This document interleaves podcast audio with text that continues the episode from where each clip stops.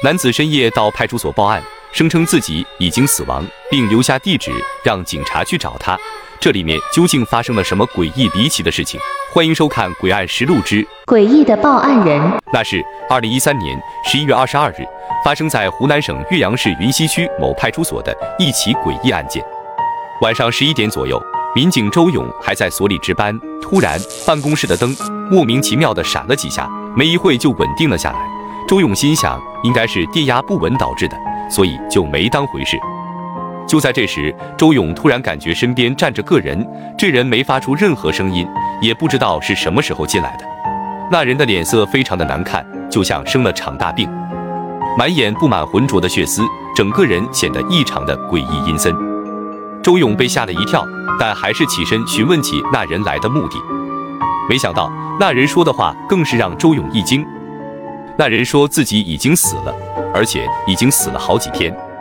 周勇见那人反复的说自己已经死了，感觉他的精神一定有问题。还没等周勇反应过来，那人告诉周勇记得去找他，他住南溪小区九栋三楼。说完这些话，在周勇的震惊中，转身就朝门外走去。周勇一时被那人奇怪的举动弄得有些懵，等到那人走出门口了，才反应过来，想叫住他问清楚。可那人像没听到似的，依旧走了出去，消失在了门口。周勇连忙追了出去，可哪有什么人？那个人就像出了门口就凭空消失了一般，不见踪影。周勇眼看追不上了，便转身回到了屋内。虽然感觉很奇怪，但是这种情况周勇也不是头次见，之前就有人给派出所打了四百多个报警电话。这年头，什么奇怪的事都有，所以周勇也就没往心里去。认为这人应该就是精神有问题。第二天一早，值了一晚班的周勇准备回家休息，却被新来的民警小刘给叫住，让他看一下最近的失踪人员名单。说着，递给周勇一份市局刚下发的近期失踪人员档案。周勇看下班时间还没到，就接了过来。当看到其中一份失踪人员档案时，周勇突然满脸震惊。这份档案的失踪人员叫胡长胜。正是昨晚那个自称自己已经死亡了的神经病，这人跟家里吵架，离家出走后就再没回来，已经整整失踪十二天了。周勇根据昨天发生的事情，觉得这个事情绝不会那么简单，索性不回家了，带着小刘就来到南溪小区，找到那个人的房间，敲起了门。可是无论周勇怎么敲，也没有人来开门。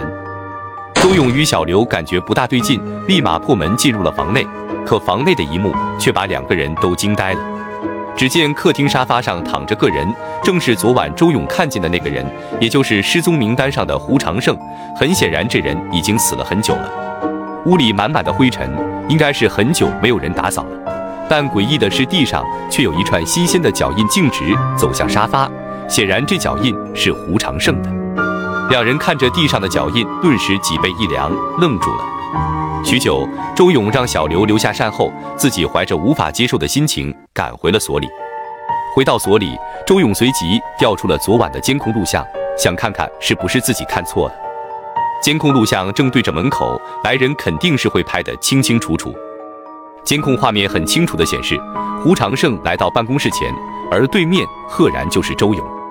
很显然，死去了十几天的胡长胜，的确就在昨晚自己走进了派出所，给自己报了案。这直接把周勇的世界观完全颠覆，直到今天依旧无法解释。